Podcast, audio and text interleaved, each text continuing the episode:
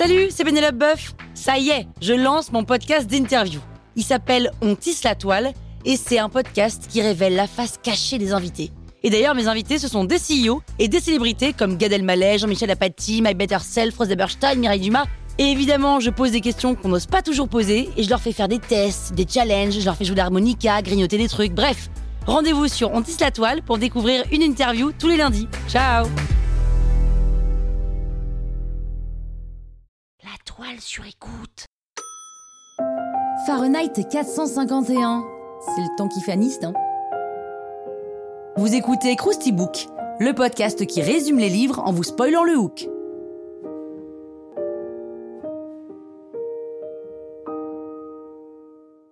Fahrenheit 451, c'est un roman de l'écrivain américain Ray Bradbury, publié en 1953 aux États-Unis. C'est l'histoire de Montag, un pompier dont le métier est de mettre feu aux livres, parce que dans le futur, c'est à ça que ressemble le job des soldats du feu. Et si une personne possède des livres, alors il met feu à la maison aussi. Voilà, c'est plus simple. Donc ce métier lui plaît bien, il aime bien l'odeur du pétrole qui sort de sa lance, et puis celle du papier, de l'encre qui flambe. Et puis il aime bien son chef aussi, hein, le capitaine Beatty, donc euh, on peut dire que Montag, il a une vie assez cool. Montag vit avec Mildred, une femme qui passe sa vie coupée du monde grâce à ses coquilles d'oreilles qui diffusent de la musique et des pubs. Donc autant vous dire que Ray Bradbury est l'inventeur des AirPods. Soit. Ce que Mildred préfère dans la vie, c'est regarder la télé en trois dimensions grâce aux écrans qui occupent les trois quarts de sa maison. Un jour, Montag croise le chemin de Clarisse, une jeune femme qui ne regarde pas les écrans mais préfère observer la lune et poser des questions qui sortent de l'ordinaire, et elle apprend à Montag qu'avant, les pompiers éteignaient les incendies, ce qui lui embouche un coin. Et même ça le fascine. Parce que cette fille, elle ressemble pas du tout aux autres, et avec elle, il fait un truc qu'il ne fait plus. Avec sa femme, c'est discuter. Montag fait la rencontre de Faber, un vieux monsieur qui cache un livre sous sa veste, et au lieu de mettre feu au monsieur, Montag sympathise. Et une nuit, lors d'une intervention, une dame qui a été dénoncée par ses voisins refuse de quitter sa maison et refuse de quitter ses livres. Et donc elle meurt dans les flammes.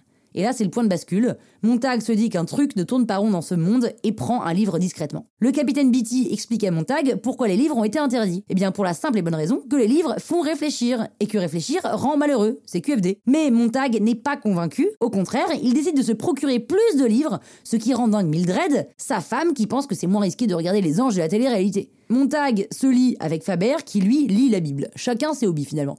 De retour à la caserne, Montag est appelé pour aller sur une intervention, mais là, coup de théâtre, le véhicule s'arrête devant chez Montag. Devant chez lui Donc il a été dénoncé par sa propre femme, Mildred. Beatty lui donne l'ordre de passer sa propre maison au lance-flamme, ce qu'il fait, mais Montag déraille, et là, d'un coup, il tourne lance-flamme vers Beatty qui prend feu. Donc c'est mal barré pour Montag, hein, qui est passé de voleur de livres à criminel en moins de temps qu'il n'en faut pour le dire, et il s'enfuit avec à ses trousses un chien robot qui d'ordinaire ne laisse jamais sa proie vivante. Sa cavale est télévisée et le monde est au bord de l'implosion parce qu'une guerre se prépare. Montag retrouve des rebelles exilés de la société qui ne sont autres que des enseignants, des universitaires, miraculeusement transformés en chômeurs avec cette politique d'abrutissement. Ils brûlent eux aussi les livres pour ne pas se faire repérer, mais en fait, ils les apprennent par cœur avant pour les préserver.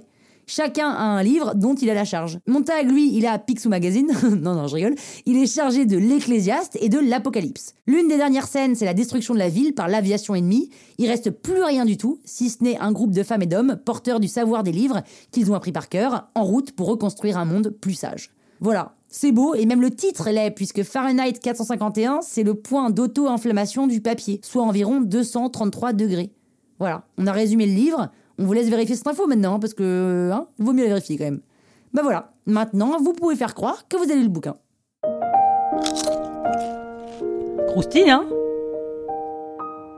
La toile sur écoute. Mom deserves the best, and there's no better place to shop for Mother's Day than Whole Foods Market. They're your destination for unbeatable savings, from premium gifts to show-stopping flowers and irresistible desserts. Start by saving 33% with Prime on all body care and candles. Then get a 15-stem bunch of tulips for just $9.99 each with Prime. Round out Mom's menu with festive rosé, irresistible berry chantilly cake, and more special treats. Come celebrate Mother's Day at Whole Foods Market.